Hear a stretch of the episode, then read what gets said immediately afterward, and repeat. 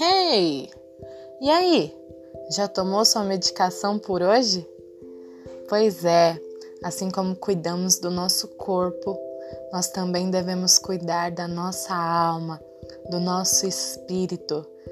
E leia a palavra de Deus, não como um fardo, não como algo pesado, mas como algo que cura o nosso ser, que nos edifica, que sara as nossas feridas físicas, espirituais, mentais.